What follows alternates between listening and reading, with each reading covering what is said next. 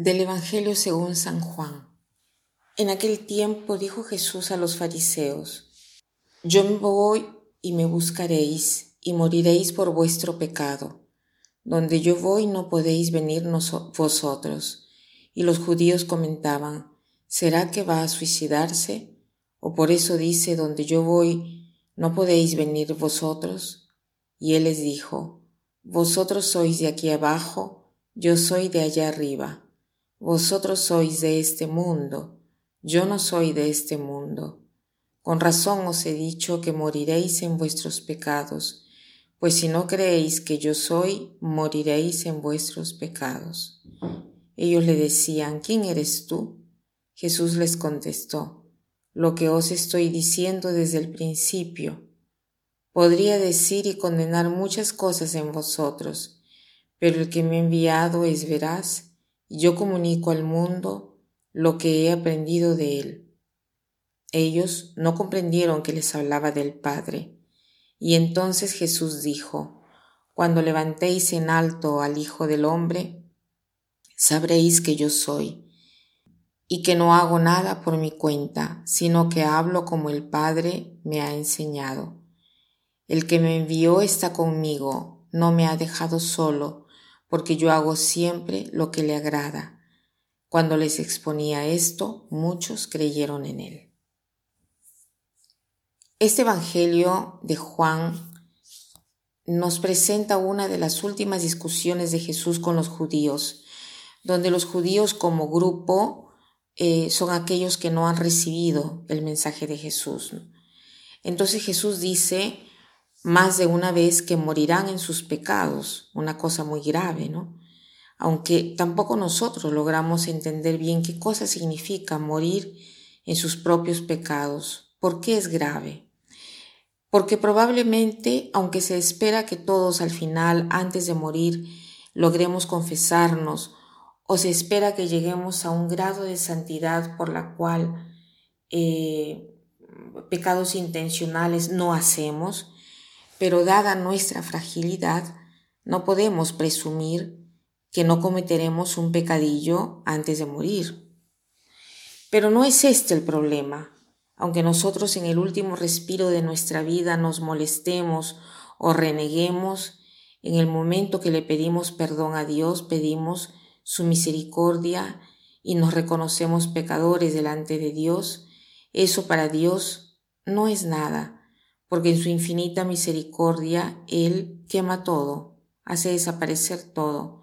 Su misericordia llega en el momento que escucha nuestro grito de arrepentimiento, de ayuda. Es como si ese grito fuese la pista de aterrizaje de la misericordia de Dios. Llega rápido y velozmente. El problema aquí es morir en el pecado. ¿Qué cosa quiere decir Jesús? ¿Qué cosa quiere decir morir en el pecado, separado de Dios, y no reconocemos que Jesús es Dios? Es cuando no reconocemos que Jesús es Dios. Es cuando no reconocemos que tenemos la necesidad de la salvación que Jesús ha venido a traernos. Es como decir, yo no necesito de la muerte de Cristo. ¿Para qué ha venido al mundo?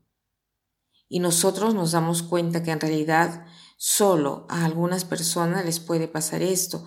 Claramente no es un discurso de superficialidad la situación de aquellos que no han conocido a Dios, sino que es un problema de quien intencionalmente niega el hecho de que Dios nos lleva a la salvación, que nosotros dependemos de Él.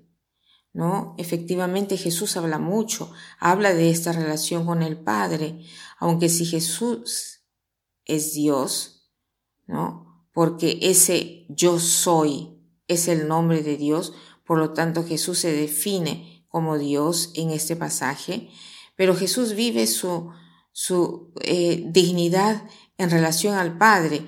Él es Dios porque es el Hijo del Padre, Hijo de Dios. Entonces, esto es lo opuesto del pecado del hombre, porque el pecado del hombre eh, al hombre lo lleva a ser independiente de Dios. No piensa que Dios es importante para su salvación, lo lleva fuera de esta relación. Mientras que ser hijo en Cristo lo lleva a esa relación con el Padre, a tener necesidad del Padre.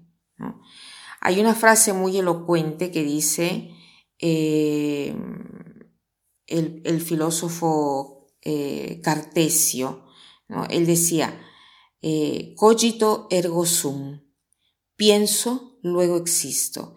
El cristiano dice cogitor ergo sum. Soy eh, pensamiento, he sido pensado, luego existo. El cristiano no cree que existimos por un principio que hay en nosotros. Yo pienso, luego existo. No. Yo he sido pensado, soy pensamiento, yo he sido pensado, luego existo, porque estoy en una relación, he sido pensado por Dios, que no solo me ha pensado, me ha querido y creado, sino que continúa ¿no? a darme el ser y quiere una relación conmigo. Entonces, el vivir sin conocer la importancia de esta relación es vivir en esta condición de inmersión en el pecado de orgullo.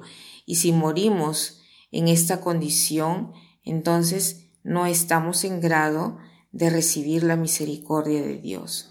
Entonces, ¿qué cosa podemos hacer el día de hoy? Podemos pensar un poco más en eh, la importancia de recibir el sacramento de la reconciliación y de llevar ahí todas nuestras heridas de orgullo, todas las veces que hemos querido hacer las cosas sin Dios, las veces que nos hemos apoyado en nuestras propias fuerzas. Podemos hacer este examen de conciencia y si no hemos podido hacerlo todavía en esta cuaresma, tomémoslo en consideración en estos días del triduo pascual, porque así nos eh, podemos preparar mejor a recibir la redención que Jesús nos trae y particularmente de la cual hacemos memoria en este triduo pascual. Que pasen un buen día.